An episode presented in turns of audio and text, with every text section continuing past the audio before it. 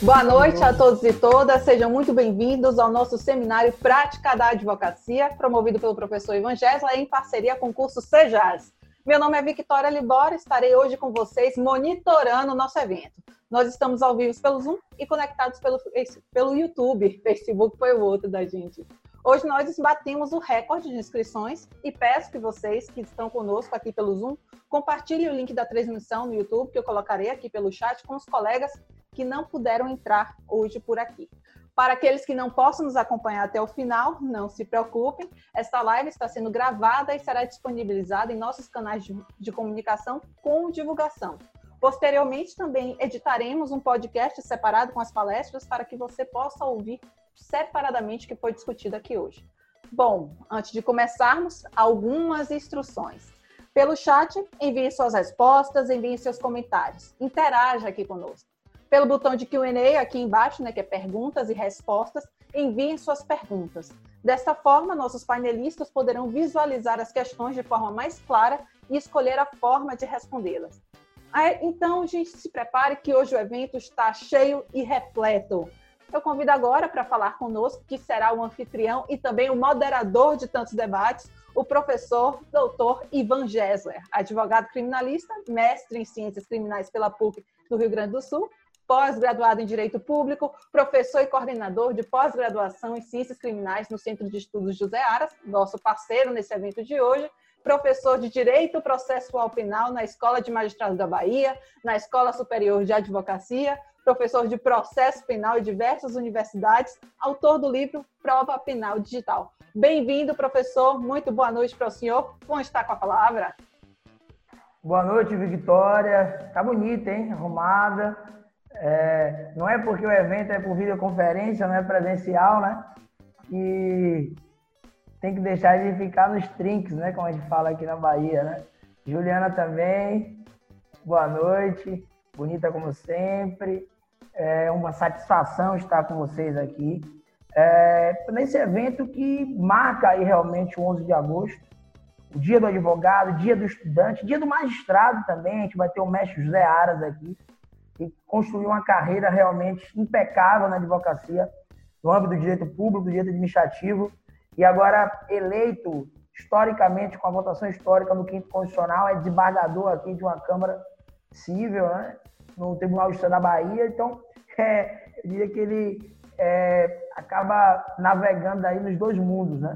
Pode falar da advocacia, pode falar no âmbito do juiz também.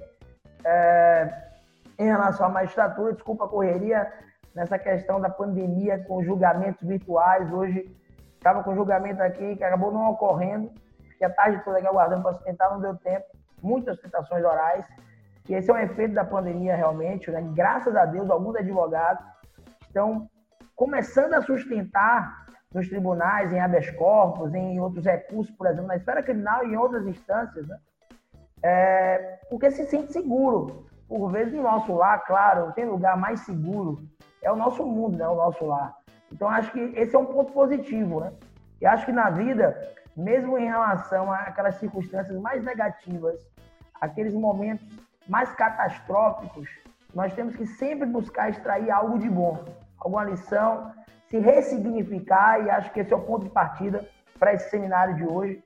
Ressignificar-se como advogado, como estudante de direito, como jurista, porque nós vamos viver, inevitavelmente, uma nova realidade. Claro, temos esperança de que logo as coisas voltarão ao normal, mas é uma nova realidade. Então, estou muito feliz de mediar realmente é, é, esse bate-papo, esse diálogo aqui da advocacia em várias áreas, vários ramos do direito. Dá boa noite a todos os amigos aí, Luan, Ailton, Matheus, galera que vai chegando aí, estouramos realmente as inscrições. Vamos estar também no YouTube, lá no meu canal do YouTube, Ivan Gessler. E, enfim, alguns sorteios nós teremos hoje. Vamos ter sorteios é, de curso para prática trabalhista, é, sorteio de curso é, da advocacia no âmbito eleitoral, de sustentação oral nos tribunais, mentoria no Tribunal do Júri, que é um curso que nós lançamos também lá no SEJAI. Sortearemos também três livros, três cursos de prática criminal. Então vai ser muito legal, vai ser esse bate-papo. É, Vamos ter grandes nomes aqui. Vamos começar com a doutora Juliana Camões, né? Doutora Juliana Camões, é, é uma satisfação, um prazer realmente tê-la aqui conosco, abrindo realmente é, é, esse dia, realmente, essa noite de, de, grandes palestras que nós vamos ter aqui. É, hoje na advocacia, e falando no dia do advogado e dia do juiz, acho que em diversas áreas o que eu tenho percebido, por exemplo, outro dia nós dialogávamos na porta do tribunal com uma série de advogados que atuam em juizado, civil, criminal, os juizados estão fechados. E eu, eu, percebi que realmente é uma demanda deles, uma luta contra o decisionismo. Aquela arte de decidir por decidir, decidir com base na, com base na investidura. Muitos advogados reclamando porque, às vezes, se você pega, tem um juiz, por exemplo, um juizado que não consegue nada para consumidor, só consegue para empresa, por exemplo. E aí os advogados ficam reféns dessas decisões. Porque realmente não há um critério constitucional, não há um critério fundamental. Com o pacote anticrime, a Lei 13.964, boa noite, Rebeca, nós tivemos uma modificação no artigo 315 do Código de Processo Penal exigindo algo que já existia desde 2015 no processo civil, que é realmente uma decisão empírica, individualizada, concreta, em qualquer âmbito de manifestação jurisdicional, para evitar o decisionismo, que é decidir por decidir. Então, a gente está curioso para poder ouvir um pouco sobre a justiça desportiva né? e, e, saber se realmente vocês também têm esses choques, né?